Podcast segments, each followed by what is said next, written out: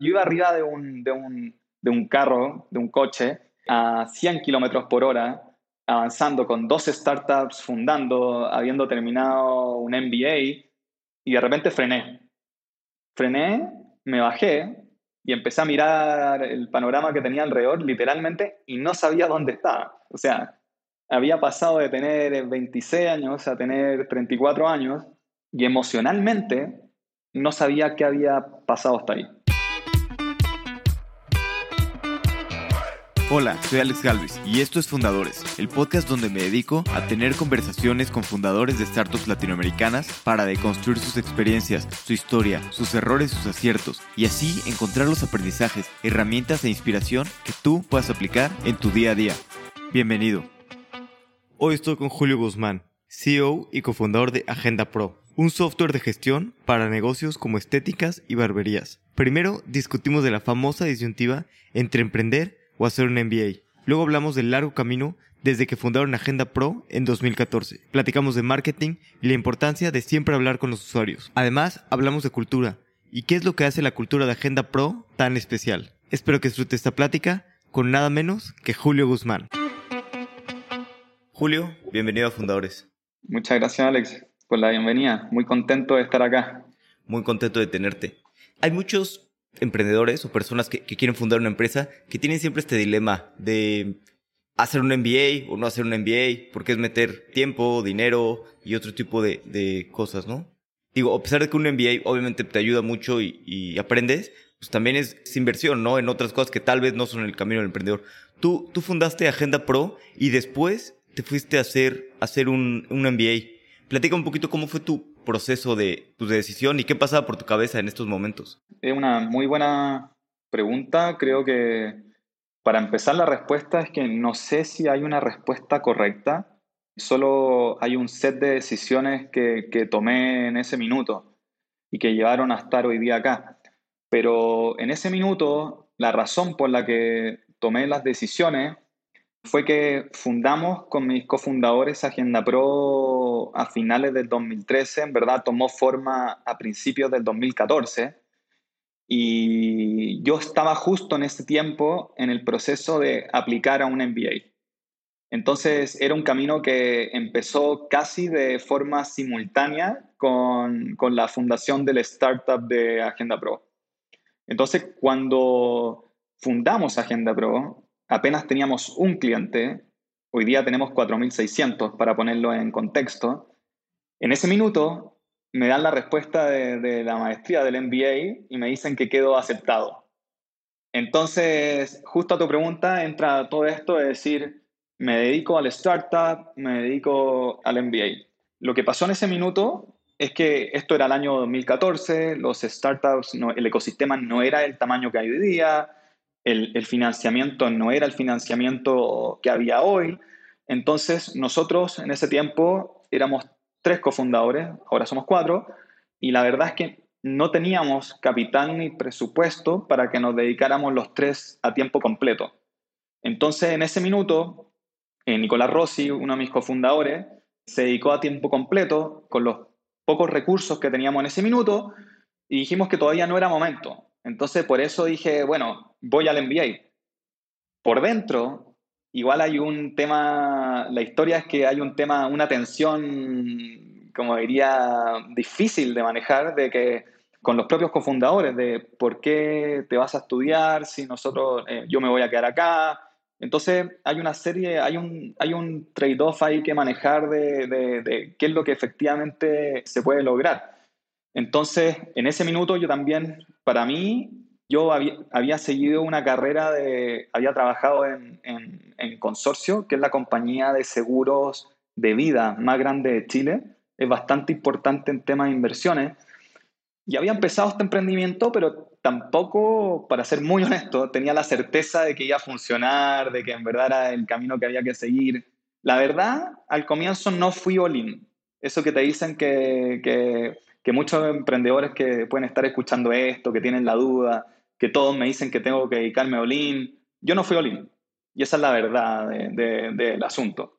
Por eso fui al MBA, porque todavía creía que me faltaba formación intelectual para efectivamente después poder escalar correctamente un negocio así. Ese era mi caso, el de otras personas puede ser diferente. Con mis cofundadores lo fuimos hablando y dijimos que iba a haber un proceso en el que nos íbamos a ir incorporando en la empresa a medida que pasa el tiempo. Entonces, mi, segundo cofundador, Matías Ulloa, el año 2015, a finales del 2015 se dedica a Agenda Pro y se va a vivir a Colombia para abrir el mercado Luego, el año 2016, yo termino el MBA, que ya habían pasado dos años, Agenda Pro ha crecido un poco, ya tenemos acceso a un poco de más de financiamiento, el ecosistema se está desarrollando y ahí viene la gran pregunta, redoble de tambores, como dicen, que era el minuto exacto como para dedicarme full time, a tiempo completo, a Agenda Pro. Pero historia ahí para el recuerdo, de nuevo no lo hago de nuevo digo no. Entonces, segunda vez que no voy full time al, startup que había fundado. Entonces, esos fueron momentos muy difíciles en temas emocionales. Eran decisiones que, difíciles de tomar. ¿Y qué te decían tus cofundadores? Mira, Matías principalmente, que es muy de Irolín y siempre se ha jugado el 100% por el negocio, era de, de que me dedicara full time la verdad de lo que a mí me pasaba era que, como tú me preguntaste al comienzo, Alex, traía una deuda de este tamaño. Entonces era una deuda grande. Claro. Entonces, eh, en ese momento se me apretaba la guata de decir, me voy a poder pagar muy poco, no voy a poder ni siquiera pagar parte de esa deuda y no sé qué puede pasar. Entonces, había demasiada incertidumbre y, la respuesta de fondo es que no me atreví en ese tiempo. Creo que no, no fui lo suficientemente valiente ni sentía la confianza de, de, poder lanzarme. Ese fue, fue un problema, fue un tema de eso. Entonces, en ese minuto, un familiar me dice que tiene una idea de fundar otro startup que se llama Bioasepsis Corp y me dice, lancémonos con esta idea. Es un hermano de mi madre que ya tiene más edad, entonces me dicen, necesito tu energía, necesito tu forma de pensar, creo que nos complementaríamos. Y lancé este nuevo startup. Y por dos años me puse a trabajar en otro startup. El tema es que no hay plazo que no se cumpla. Y al casi los dos años llegó ese minuto que dije, no sé qué estoy haciendo acá, no sé por qué tomé todas las decisiones pasadas y me arrepentí. Llegó un minuto de, un poco de, arrepentirme. No, creo que sí hubiese hecho la maestría de nuevo, el MBA, pero quizás no hubiese fundado el otro startup y hubiese entrado antes, tomando un poco más de riesgo. Que también el otro startup era mucho menos riesgo, ¿no? Porque era tu tío que ya había hecho emprendimientos exitosos, este, pues que pues sí, ¿no? Que ya había hecho cosas exitosas, igual es menos riesgo y con la deuda y todo. O sea, lo mismo el MBA, pues también te hace esa, esa versión al riesgo, ¿no? Totalmente. El, el, MBA te hace pensar racionalmente y te, te obliga, te mete en la cabeza un set de reglas que te dicen, toma la decisión que riesgo, rentabilidad sea la, la, correcta, pero nunca, te, pero nunca uno mete en la ecuación ni te enseñan que también hay una parte de qué camino quiero recorrer en mi vida. ¿Qué quiero hacer yo ¿Qué quiero hacer el día a día? ¿A dónde me quiero levantar cada mañana para ir a trabajar? Y llegó un minuto en mi vida, el 2018, bueno, estaba trabajando con el hermano de mi madre, mi tío, que como tú comentabas, es un empresario exitoso, había hecho varios emprendimientos y había hecho éxito. O sea, a mí me, eso me, me, me emocionaba. Decía, aquí tengo mucho de dónde aprender. También, trabajando con él, aprendí muchísimo de lo que implemento hoy día en Agenda Pro. Entonces, no sé si las decisiones se pueden juzgar en blanco y negro, porque quizás no sería la persona que, estoy pudiendo aportar hoy día en Agenda Pro si no hubiera recorrido ese camino. Pero llegó un minuto en mi vida, por razones personales, que dije, ahora me preocupa no exactamente el riesgo rentabilidad que me enseñaron en el MBA, sino que me preocupa el camino que voy a recorrer. igual como cuando fundamos Agenda Pro, que cuando lo fundamos fue por una visión de decir, como ingenieros, que éramos ingenieros civiles, dijimos, queremos cambiar el mundo, queremos dejar el mundo un poco mejor de cómo lo encontramos. Que no calculamos rentabilidad, no calculamos riesgo, lo único que dijimos es, ¿cómo puede ser que para agendar una cita en un kinesiólogo en una barbería, en un salón, sea más difícil que comprar un pasaje en avión. ¿Cómo puede pasar eso el año 2014? Creíamos que era una locura, seguimos creyéndolo, y en ese año, en el 2018, dije, ya basta, ahora voy a perseguir ese camino. Me voy a preocupar porque todos los días me emocione dónde trabajo. Hoy día en Agenda Pro trabajo muchísimo y, me encanta lo que hago. Es como, de, cierta manera, le digo a todos, cuando, cuando uno se levanta y se levanta cansado y uno dice, no quiero ir a trabajar, esos son los minutos del cambio. Yo creo que si uno, si uno está en esa situación, el minuto de decir, bueno, quizás tengo un trabajo estable, quizás con esto voy a tener un futuro económicamente bueno, pero no estoy contento, me levanto cansado, no es lo que quiero hacer todos los días de mi vida. Bueno, en ese minuto el minuto de decir, arriesguemos un poco más, cambiemos el plan y veamos qué pasa.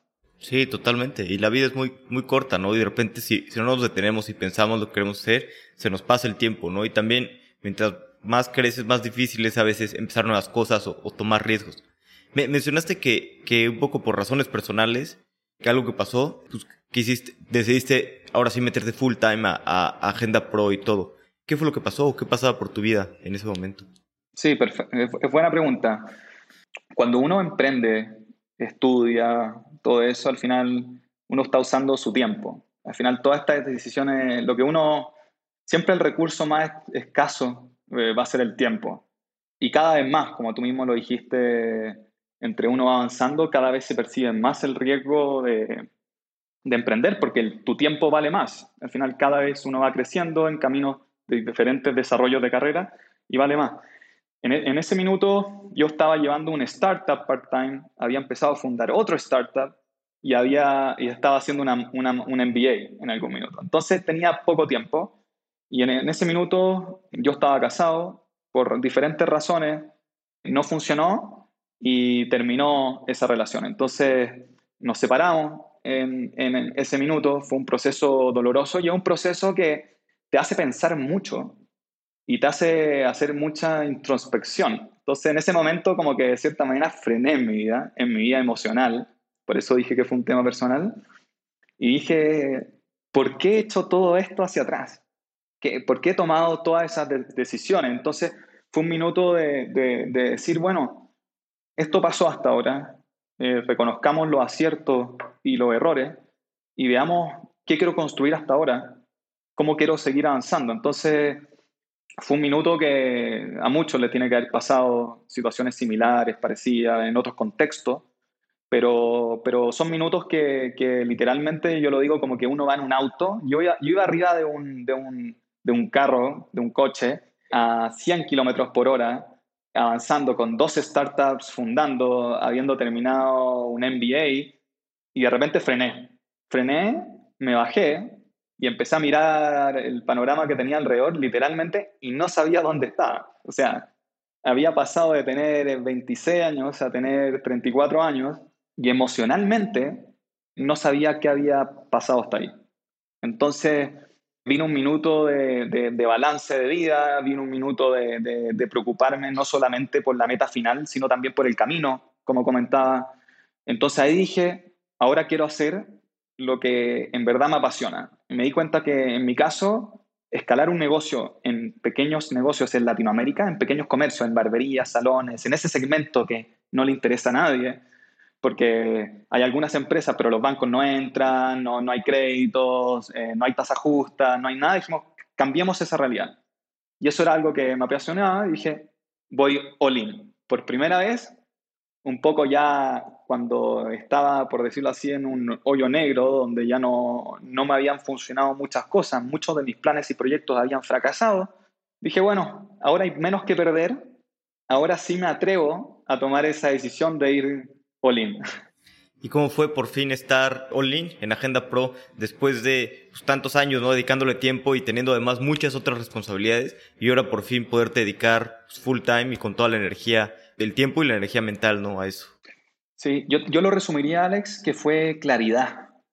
Por primera vez en mucho tiempo sentía que no tenía dudas de que no había remordimiento, de que no había culpabilidades, de que me sentía de cierta manera haciendo lo que muchas veces había querido hacer y que no me había atrevido. Entonces hubo un minuto como de encontrarme tanto desde la parte intelectual como desde la parte emocional. Era un minuto de sentirse completo. Yo creo que existen esos minutos, a muchos le ha pasado, que uno se siente como, como, que, como que se está maximizando de cierta manera, que está creciendo, no solo desde la parte intelectual, no desde la parte personal, sino que en conjunto todo eso está funcionando. Fue un minuto en que vi muy claro cómo había que seguir creciendo en Agenda Pro, todo funcionaba, me sentía cómodo, fue, fue un minuto bastante de clarividencia, por así decirlo, usando alguna palabra un poco que suena un poco más grande. Sí, y ahí te sumaste, bueno, entraste full time como, como CMO, ¿no? Sí. Decías que era muy claro cómo seguir creciendo Agenda Pro. Creo que a veces el, el timing es pues, todo en una startup, ¿no? Y ustedes empezaron súper temprano, cuando tal vez era muy temprano, ¿no? Las barberías y todo no tenían computadora, o sea, no era tan fácil como que, que tomaran este, este software, ¿no? Y ya en ese momento que, ya entraste full time, ¿cuál era el camino indicado para, para crecer y, y, cómo estaban eh, pues, creciendo Agenda Pro? Sí, es un muy buen punto. Quizás para responder en dos partes a la pregunta, en la primera parte del timing de mercado, efectivamente quizás ese, esa no valentía era un temor intelectual de decir no es el tiempo, todavía las barberías no están digitalizadas. Hoy día hoy día casi el nivel de penetración de, Internet y smartphones en barberías, salones, es sobre el 90%. Entonces hoy día literalmente están en el minuto para poder ser digitalizadas. En ese tiempo, literalmente, algunas veces vendimos computadoras. O sea, nos decían, quiero tener Agenda Pro, pero no tengo una computadora. Nosotros íbamos, conseguíamos una computadora y se la poníamos en el salón. Entonces lo hicimos varias veces. Lo que mirando ahora en retrospectiva era una locura, era que el mercado todavía no estaba preparado para una solución como la que queríamos proveer. Entonces, eso era, era un tema de timing. Efectivamente, el 2018, que fue ya empezando el 2019, había un timing muy bueno. Y cuando entro en Agenda Pro, hace dos, tres años, yo ya venía como haciendo todas las estrategias de growth y marketing en Agenda Pro y cuando entro, ingreso con el cargo de CMO, a cargo de todo el marketing de Agenda Pro, y empezamos a... nosotros en ese tiempo vendíamos el 100% de nuestros cierres eran de venta offline, es decir, puerta a puerta. Teníamos un equipo que iba visitando salones y todo eso. Cuando entro, en, los siguientes cuatro meses, pasamos a tener el 95% de las ventas online.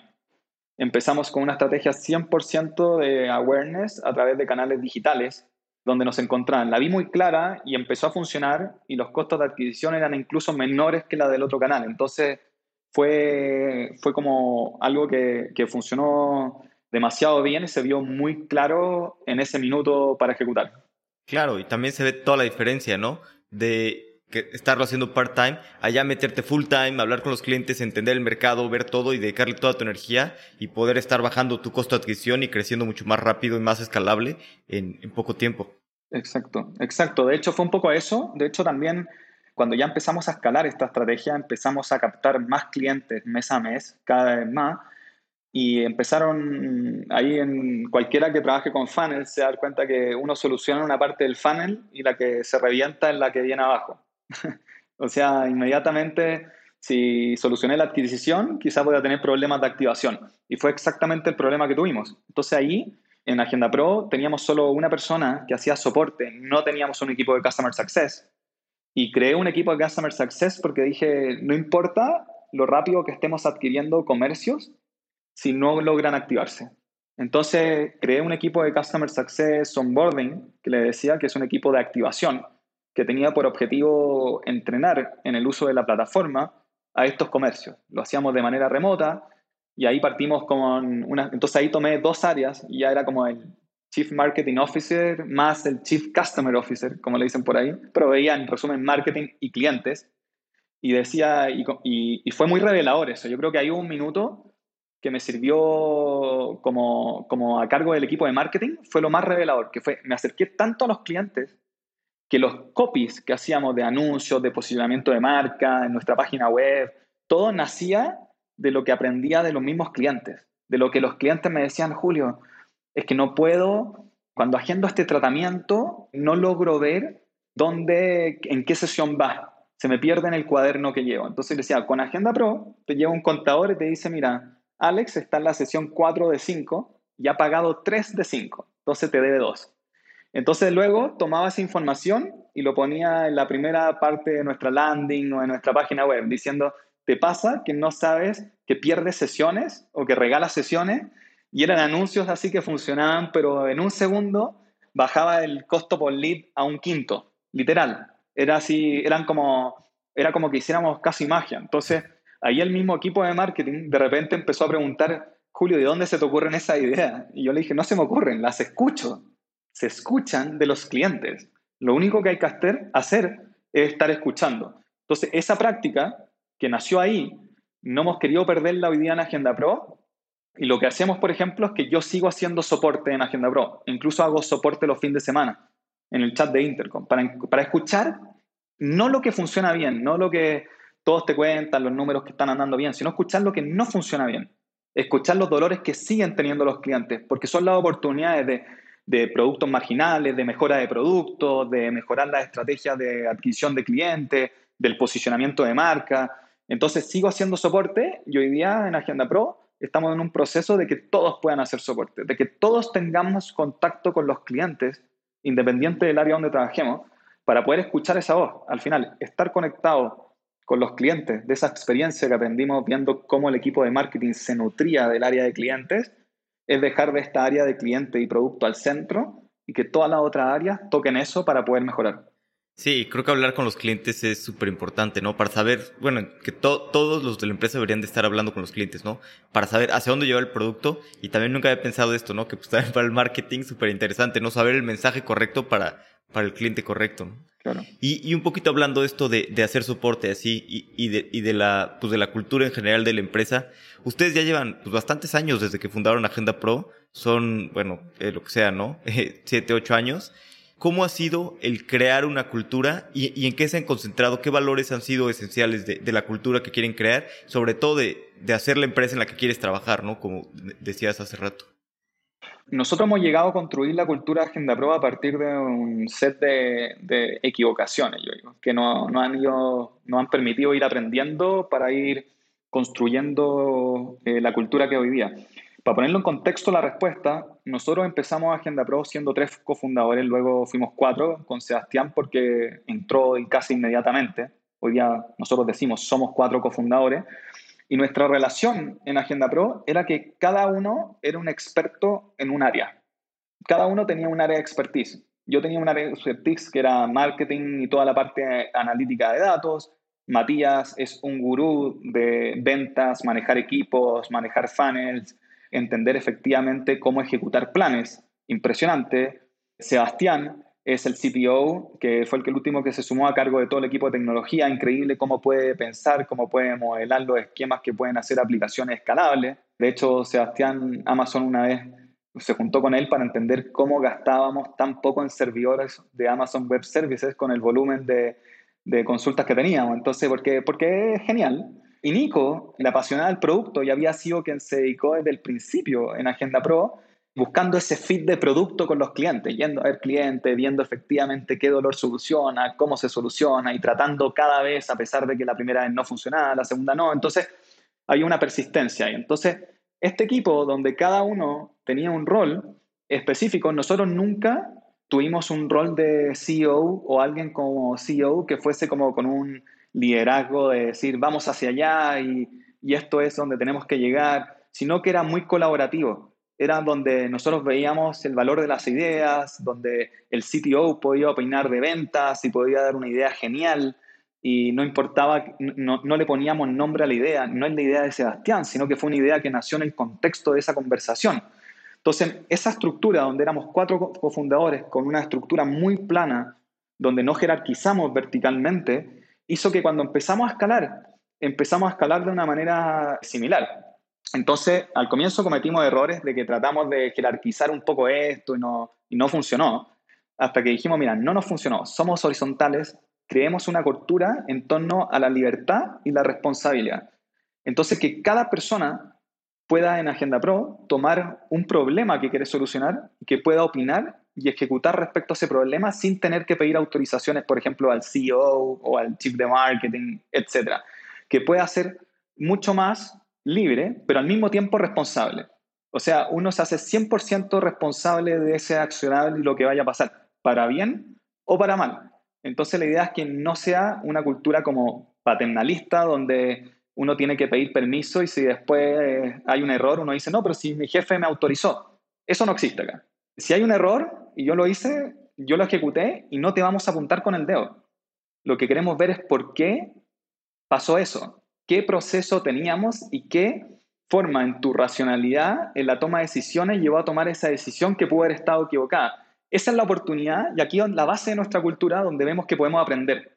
Nosotros creemos que a partir de ese error, sabemos, tenemos un lema que decimos, sabemos que este camino está lleno de errores y problemas, pero que podemos superarlo juntos, como equipo.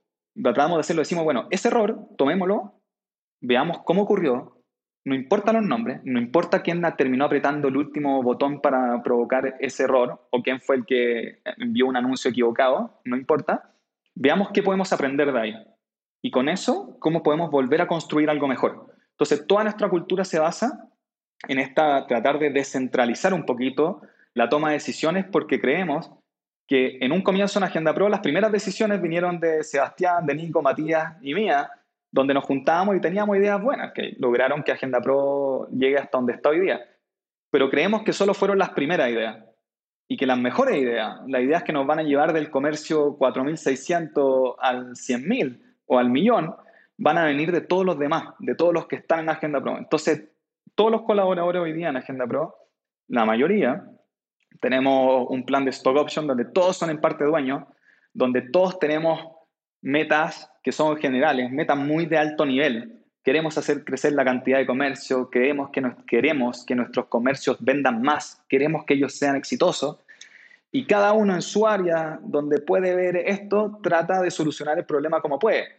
Pero a veces no, no, no solamente lo hacen en su área, sino que crean equipos interdisciplinarios para solucionar un problema y salían con el de al lado y, y se terminan creando hasta estructuras dentro de los equipos sin necesidad de darles una, algo formal, como decir, mira, no, ahora vamos a crear un equipo de estas tres personas, sino que se da solo. Se da solo porque se da en el contexto igual como en el día a día, que uno pide ayuda. Entonces digo, Alex, sabes que tengo este problema, no puedo solucionarlo, empezamos a conversar, nos sale una idea, hacemos un prototipo, lo lanzamos, funciona, le metemos a alguien de un equipo de escalamiento para que sigamos escalando y así empieza solo a un poco a crecer.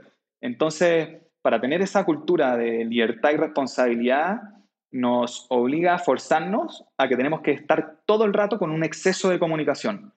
Entonces tenemos que siempre tener comunicación y una comunicación muy, muy directa, que yo le digo, ser muy transparente, o sea, decir, reconocer errores, decir, me equivoqué, pedir ayuda, ser lo suficientemente humilde, decir, necesito ayuda, y también de decirle a otro, te equivocaste que en el sentido constructivo, que esa, es una de las partes más difíciles. Entonces, ¿por qué te cuento que es una serie de errores? Porque hemos estado trabajándolo, seguimos trabajando, creo que no estamos ni al 20% de la cultura que podemos llegar a tener, pero esta cultura que nació horizontal queremos que siga horizontal, creemos que funciona, creemos que permite tomar mejores decisiones más rápido y tener una adaptabilidad a los mercados que vienen ahora. Ahora el 2022 la manera en que se construye una empresa es muy distinto a cómo se construía una empresa el año 2010, donde había menos recursos, las tecnologías evolucionaban más lento. Creo que hoy día no se trata de tener absolutamente claro dónde vamos a llegar, que igual fue mi experiencia de que yo siempre miraba el julio del MBA, dónde vamos a llegar y todo eso, sino que se trata mucho de tener un super equipo con una cultura lo suficientemente flexible que le permite a todos estar mirando hacia todos lados, cómo ir navegando ese set de dificultades que van a haber para ver dónde vamos a llegar. No sé, diciendo eso exactamente dónde vamos a llegar, creo tener una noción de dónde vamos a llegar, sé que va a ser muy lejos porque tenemos un super equipo que es muy competitivo, que tiene muchas capacidades, emoción, está muy conectado. para poder llegar y nos va a permitir ir adaptándonos lo suficientemente rápido. Entonces esa es un poco la visión que tenemos hoy día de, la cultura que queremos construir y, y lo poco que llevamos.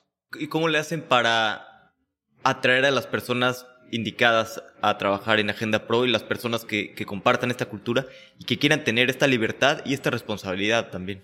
Es buena pregunta. Eh, yo diría que esa es la parte más complicada de este proceso. Como lo hemos hecho hasta ahora, ha sido, primero, hemos hecho mucho un proceso de reclutamiento que desde el comienzo es horizontal. O sea, si uno quiere tener una empresa horizontal, el proceso de reclutar tiene que ser horizontal. Es decir, no se puede delegar, por ejemplo, queremos reclutar un equipo de tecnología, PM de productos, no podemos reclutar en una empresa externa que nos haga el sourcing de esto, sino que la primera entrevista la tomó uno de mis cofundadores, Nico Rossi, que fue el CEO hasta hace poco y se conoce todo el producto de Agenda Pro, conoce mucho de tecnología, ha hecho tecnología por año. Él o Sebastián, que es el CTO, tomaban la primera entrevista. Entonces, ¿qué es lo que pasaba en esa primera entrevista? Y donde nos diferenciábamos era que la mayoría de los desarrolladores, la mayoría de los product managers llegaban a la primera entrevista con alguien de recursos humanos que los entrevistaba un poco para hacer un filtro en base al currículum. Y en nuestro caso tenía la entrevista con el cofundador a cargo del equipo de tecnología. La primera.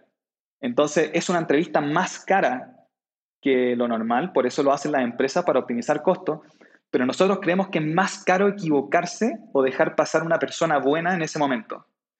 Entonces, en esa primera entrevista, lo que nosotros hacíamos y que lo damos vuelta, en vez de entrevistar a la persona, nosotros le vendíamos el sueño de Agenda Pro, le contábamos qué estábamos construyendo, le contábamos cómo lo estábamos construyendo con esta cultura, qué es lo que queríamos hacer, cómo queremos en verdad cambiar un poco el mundo. Eso en una mitad de la entrevista y la otra mitad de la entrevista era para entender a la, también compartir un poco esta comunicación. Entonces, desde el primer momento le decíamos, mira, esto no es un interrogatorio, sino que es una conversación. Es como nosotros creamos productos, es como nosotros creamos empresas. Nosotros conversamos, nos comunicamos igual como tú lo haces con tus amigos, de la misma manera que uno dice, ¿por qué con el, mi grupo de amigos siempre tengo ideas geniales? Es lo típico.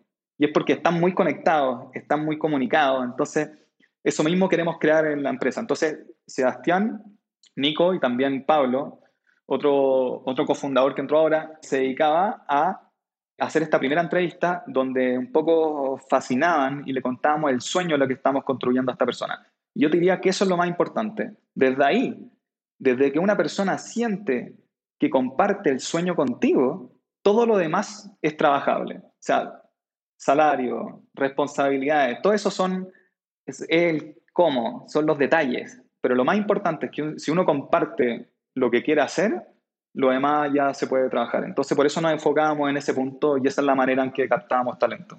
Súper bien, qué, interesante. Y, y, sí es cierto que pues, es mucho más costoso que, que, hable desde un principio con uno de los cofundadores, pero, pero puede tener muchos beneficios a, largo plazo.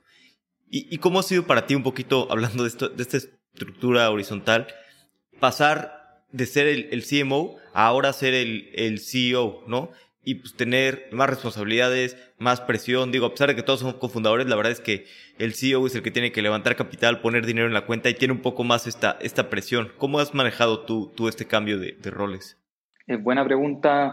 Ha sido un desafío, un desafío gigante desde el tema no intelectual, sino personal, como tú lo dijiste, emocional. Yo creo que la parte más complicada está en sentir que uno lleva esa mochila y en, tomar ese rol que es blindar a todo el otro equipo, a todos los otros cofundadores de esa presión. Es literalmente eso. Es decir, todos ustedes no sufran de esta presión para que puedan ejecutar el plan, porque la ejecución es todo. Entonces, como la ejecución es todo, alguien se tiene que sacrificar y ese que se sacrifica es el CEO. Entonces, el desafío principalmente en este cambio de roles ha sido cómo poder tomar este rol y seguir teniendo una cultura horizontal, sin, sin jerarquizar, sin tomar un liderazgo personal de, de, un líder con un nombre que se llama Julio Guzmán y que la empresa se vea que si Julio Guzmán se va, se acaba Agenda Pro. ¿Cómo lograr eso? ¿Cómo lograr ser exitoso sin tener ese tipo de liderazgo? Que no es lo que busco, que no es lo que buscamos con nuestros cofundadores, que no es lo que somos. No somos así. Entonces, eso ha significado tener que armar un, ciertos métodos de comunicación, reuniones, pero principalmente es exceso de comunicación con todos los cofundadores y todos los heads y C-levels. Con todos los otros que están ahí es exceso de comunicación, exceso de transparencia. ¿En qué sentido? Compartir todas las tomas de decisiones con ellos. Es decir, yo, la mayoría de las veces, el rol del CEO en Agenda Pro no es quien toma las decisiones, sino que es quien es el canal de comunicación para una toma de decisiones efectiva. Entonces, tenemos, tenemos reuniones donde nos juntamos todos los heads semanalmente a conversar a ver cuáles son los principales desafíos, cómo están las metas, cómo seguimos ordenando la empresa. Luego yo tengo reuniones uno a uno semanalmente con cada uno para ver, principalmente escuchar. Yo les pido, cuéntenme los problemas, cómo te puedo ayudar, qué puedo desbloquear y, escuchar un poco qué se está haciendo para ver si, por ejemplo, chocara con el plan de otro. Por ejemplo, que el, el CTO quiere construir A y el VP de Ingeniería quiere construir B. Entonces ahí lo único, principalmente lo que hago es decir, sentémonos a ver por qué argumento A versus argumento B y qué, cuál debería ser el, el, resultado.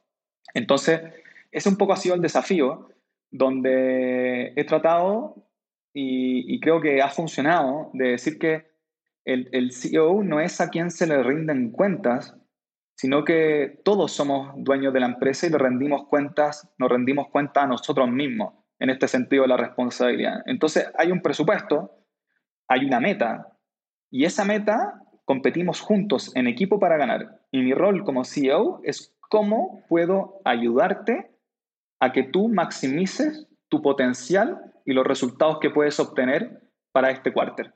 Ese, ese un poco ha sido el desafío. Entonces tuve que migrar desde un cargo de ejecución 100% a un cargo de coordinación casi 100%. Ese ha sido dificilísimo, me ha quitado horas que no, no he dormido, he tenido, o sea, he tenido momentos que digo, ¿qué estoy haciendo? Yo creo que a todos le ha pasado ese, como el típico, el síndrome del impostor que le dicen, sí. que uno dice, pero ¿por qué lo estoy haciendo yo? Y uno queda como, ah, como un poco, un poco tenso.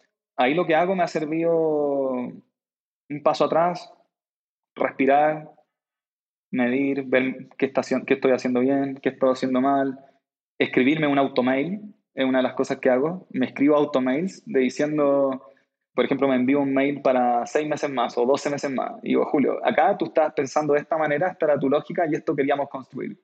¿Qué ha pasado? Entonces recibo ese mail y digo, oh, mira, estábamos acá y, y como que voy aprendiendo con eso. Ha sido un camino lleno de desafíos, pero también ha estado muy entretenido. Claro, está bueno eso los automails, te lo voy a robar. ¿Y qué te gusta más? ¿Ser el CEO y desbloquear y más esta comunicación o más ejecutar? Mira, tengo días y días. Creo que todavía no, no puedo responder eso, pero lo que me pasaba estando... El CEO también de cierta manera lleva la visión. Lo voy a contestar en... Entonces, me ha gustado más ser el CEO porque creo que puedo ejecutar más planes simultáneamente que estén alineados. Antes como, como el CMO solamente, de repente ejecutaba un plan que, que, iba hacia allá, pero por ejemplo ventas o experiencia llevaba un plan que tenía, tenía 30 grados de separación, entonces no íbamos hacia donde mismo. Ahora como, como CEO puedo a través de los equipos, no lo estoy ejecutando yo directamente, pero a través de los equipos podemos ejecutar muchas más cosas simultáneas que van en la misma línea. Entonces eso creo que ha sido algo que, que, que, me ha gustado bastante más, como ver a nivel de un poco de, de estrategia los problemas más que de, de, ejecución del día a día. Eso sí, sigo amando hacer soporte, hacer un anuncio, un posicionamiento, meter las manos en el SEO técnico. Sigue, siendo una de mis pasiones. Qué bueno, sí, siempre dicen eso, ¿no? El SEO, bueno, es encargado de muchas cosas y también tiene que tener una cosa que se encargue, ¿no? Si es, este, posicionamiento, eh, o si es contrataciones, o, o sea, además de, de visión y, y, todo eso. Claro. Oye, y justo ahorita está, están abriendo en México, ¿no? Dos dudas aquí interesantes. ¿Cuándo sabes cuándo es el momento de abrir otro país? ¿Y, ¿Y, qué retos han tenido de abrir los diferentes países en Latinoamérica, ¿no? Que pues cada uno tiene complicaciones distintas y cultura distinta. Eh, buena pregunta. La primera pregunta sobre cuándo es el minuto de abrir un país. En nuestro caso, ha sido porque nos empiezan a contratar clientes de ese país, a pesar de que el sistema no está perfecto para ese país. Entonces, en el caso de México, empezó, México empezó a crecer solo. Nos empezaban a contratar clientes, estéticas, salones, barberías, consultorios de medicina estética, algunos centros de pilates. Y, y, nosotros decíamos, bueno, ¿qué está pasando en México? Que le funciona bastante. Pero luego, después de 12 meses, algunos clientes los perdíamos y les preguntábamos, decían, mira, que esto no funciona bien. Entonces, en ese minuto, cuando fue el que dijimos, ya llegó el minuto de ir a México, México es el mercado más grande de, Latinoamérica. Los clientes están rogando ahí por nuestra solución, pero quieren que la mejoremos un poco. Entonces, la única manera de mejorarla y de ver cuáles son los desafíos es ir y ver. Ir a ver a los clientes, quedarnos ahí, no solamente a los clientes, sino vivir la cultura, vivir cómo funcionan las comunicaciones entre las personas, cómo funciona el transporte público, cómo funciona el día a día, cómo funciona el tiempo, por ejemplo, en Ciudad de México. Entonces, Matías y yo nos mudamos a vivir a Ciudad de México para entender eso, o tratar de entenderlo, y no ha funcionado. De hecho, en apenas cuatro meses triplicamos la velocidad de crecimiento en México por, por encontrar tweaks chicos, yo le digo, como cambios chicos. Una, una cosa importante, por ejemplo, fue que nuestro software, nosotros decimos que es para centros de estética. Perfecto, no hay problema. En Chile, un centro de estética es un consultorio de medicina estética donde ponen tratamientos de Botox o ácido hialurónico o incluso te pueden hacer una cirugía, una rinoplastia. Acá en México, una estética es principalmente un salón, como se entiende en Chile, donde te cortan el cabello, donde te prestan servicios de belleza. Entonces nuestro mensaje en todo nuestro posicionamiento de marca está totalmente fuera de lugar. Entonces, solo empezando, porque ni siquiera hemos terminado, empezando a acomodar ese mensaje, no ha empezado a funcionar bastante mejor. Tanto las palabras que se usen dentro de la plataforma, que tengan sentido con eso. Entonces, ha sido un camino de, de descubrimiento bastante rápido, con buenos resultados, pero como mismo tú dijiste al comienzo, todo depende del timing. Creo que hoy, hoy día México está totalmente preparado para una solución como la Agenda Pro. Todos tienen un smartphone en sus comercios. No así, por ejemplo, cuando decidimos abrir Colombia, el 2015, que Matías se fue a ir a Colombia, los canales digitales no existían muchos, estos barberías no tenían una computadora en su centro. Entonces, el timing es todo. El momento de abrir un nuevo país es cuando los mismos clientes lo piden o si saturas un mercado. En nuestro caso, Chile no estaba saturado, pero México empezó a tirar por sí solo. Por eso nos venimos a México. Súper bien. ¿Y cómo ha ido evolucionando Agenda Pro? Porque pues, a veces empiezas una cosa y luego los clientes te van exigiendo otra cosa y pues, todos los productos van evolucionando mucho, ¿no? Y más a lo largo de, tantos años que llevan ustedes de, de, que fundaron Agenda Pro. Esa es la pregunta, yo diría, más importante en este tipo de negocios, cuando uno trabaja con pequeños negocios, porque cuando uno parte una empresa, parte con un problema que quiere solucionar. Nosotros en Agenda Pro queríamos solucionar que fuese muy fácil agendar una cita en cualquier comercio relacionado a servicios en Latinoamérica, empezando por belleza, estética, salud. Ok. Luego de eso, uno empieza a construir un producto. Uno empieza a construir un producto. Nosotros construimos una agenda online, luego de eso le agregamos un módulo de pagos, le agregamos un módulo de inventario, se empezó a transformar en un ERP, Luego agregamos un módulo de clientes, se empieza a transformar en un CRM y aquí viene el problema. Uno se empieza a enamorar del producto y uno empieza a migrar el posicionamiento de marca desde el problema que soluciona e incluso lo desarrollas hacia el producto que tiene. Y uno empieza a construir, dice, no, yo hago esto porque soy esto, esto me ha funcionado hasta ahora. Y ahí es el minuto donde hay que dar un paso atrás y decir, no es así. En los pequeños negocios, lo más importante es cómo escalar, es el descubrimiento del producto. Y por eso, el desarrollo de mercado tiene que liderar el roadmap de producto y no al revés. No el producto de desarrollar y decir dónde vamos a vender y a quiénes, sino que tiene que decir a dónde queremos vender y a quiénes les queremos vender, tienen que moldear nuestro producto.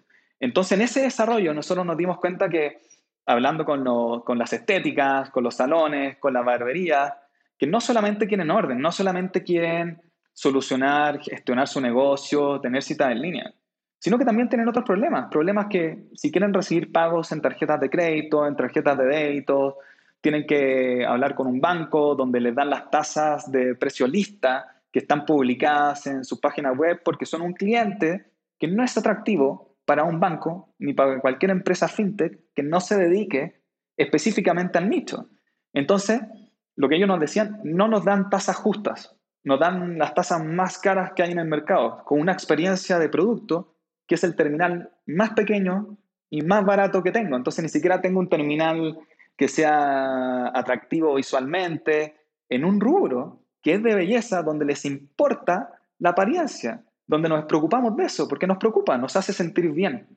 Es en la barbería, yo voy porque me preocupa tener mi barba bien, cortarme el pelo, las personas que van a, teñirse el pelo lo mismo. Uno se preocupa de verse bien porque te hace sentir bien. Entonces, tener un producto visualmente poco atractivo, con tasas caras, genera un problema. Entonces ahí dijimos, mira, hay un problema que es un problema financiero, que nosotros hacemos, estamos haciendo software. Entonces la pregunta es, ¿queremos solucionar un problema financiero?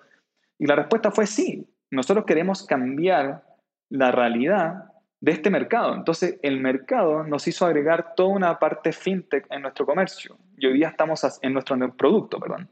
Y hoy día estamos agregando soluciones de pago donde, como la visión que tenemos, hoy día no estamos ahí, pero nuestra visión es que podamos ofrecerle tasas justas, que podamos ofrecer acceso a capital, que podamos ofrecerle en verdad pago de nómina a colaboradores, que sea todo simple, en un clic, a un precio totalmente accesible. Esa es un poco la visión que tenemos, donde ellos puedan como que empezar con su negocio, administrarlo y hacerlo crecer con solo una herramienta, una herramienta que les permita hacer todo eso. Entonces, eso ha sido un poco la evolución del producto, donde un momento que teníamos una visión de mercado, construimos un producto, nos enamoramos del producto y después dijimos, bueno, volvamos a esa visión de mercado, hay que seguir en eso. Entonces, ese es, algo que aprendimos en el camino.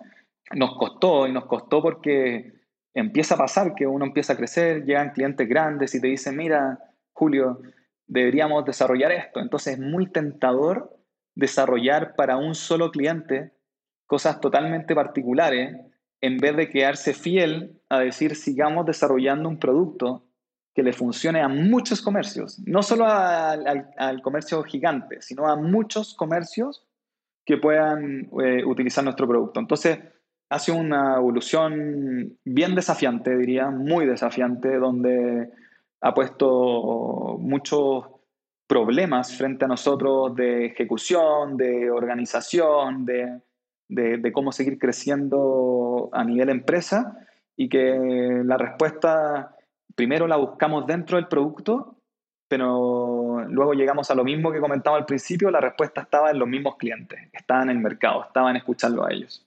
Sí, y la, importancia de escuchar a tus clientes y además también sucede mucho esto en Latinoamérica, ¿no? Que a veces los productos se, construyen un poquito de manera vertical.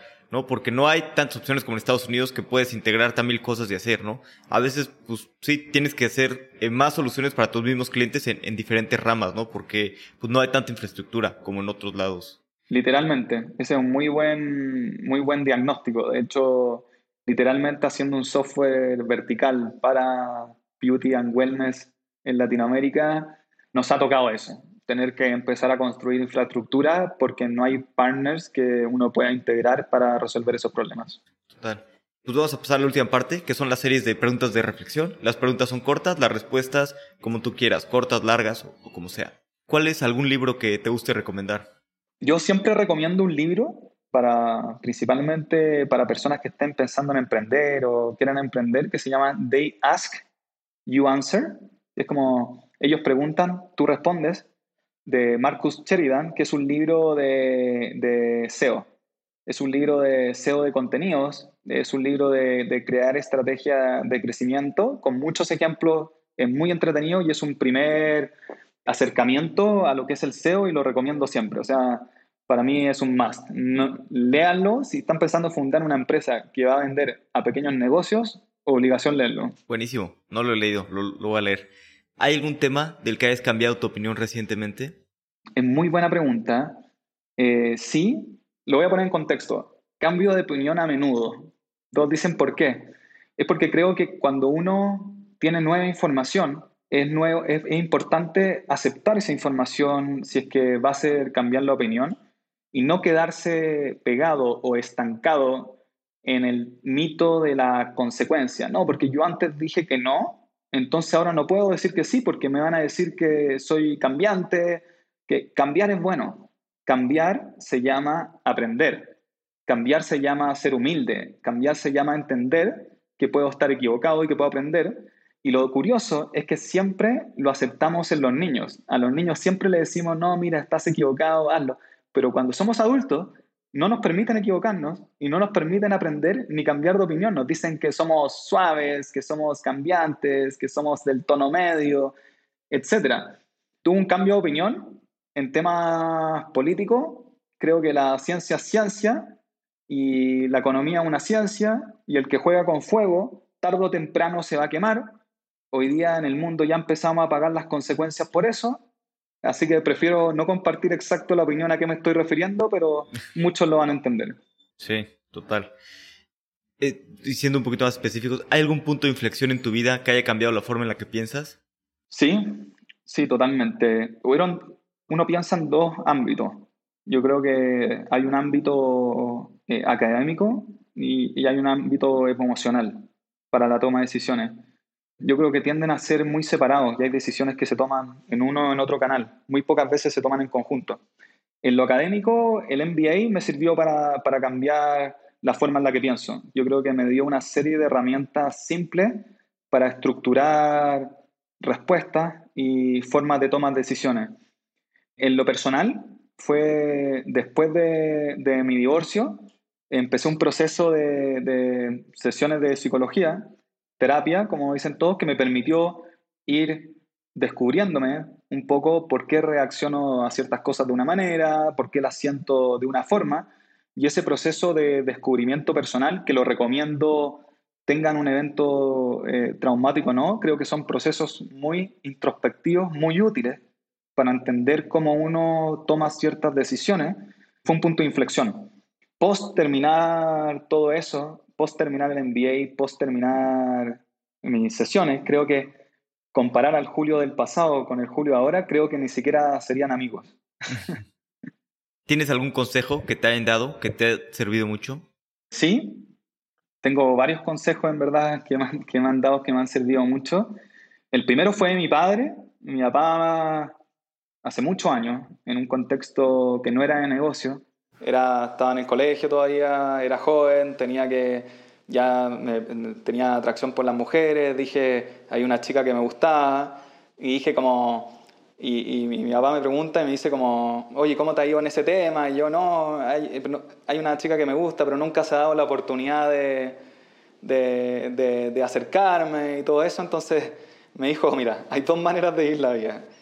O sigues esperando la oportunidad y la oportunidad se pasa, y te vaya a vivir lamentando la vida siempre de decir por qué no, no tomé alguna acción, la hablé, lo que fuese. O segundo, es ir y tomar las oportunidades. Es decir, ir y generar esa, forzar a que ocurran esas situaciones. O sea, forzar una conversación, forzar una salida, etc.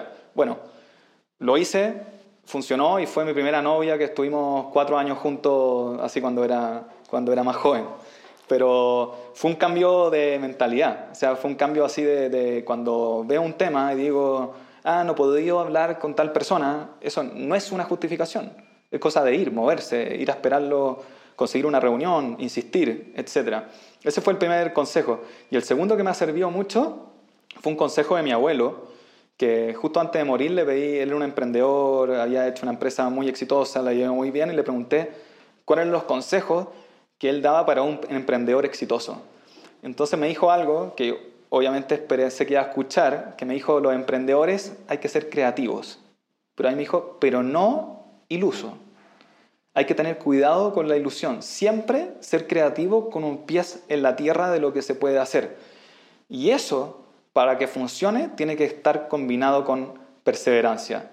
Sin perseverancia, no importa la creatividad. O sea, hay que ser perseverante, insistir, insistir y insistir. Ese fue un poco un segundo consejo. Entonces, en Agenda Pro llevamos del 2014, son varios años, seguimos ahí. Lo que se ha logrado hasta ahora en verdad ha sido por la persistencia. O sea, tenemos, es la convicción de algo que podemos lograr. Entonces, ese un poco han sido dos consejos que me han llevado, que me han servido mucho en todo ámbito de la vida.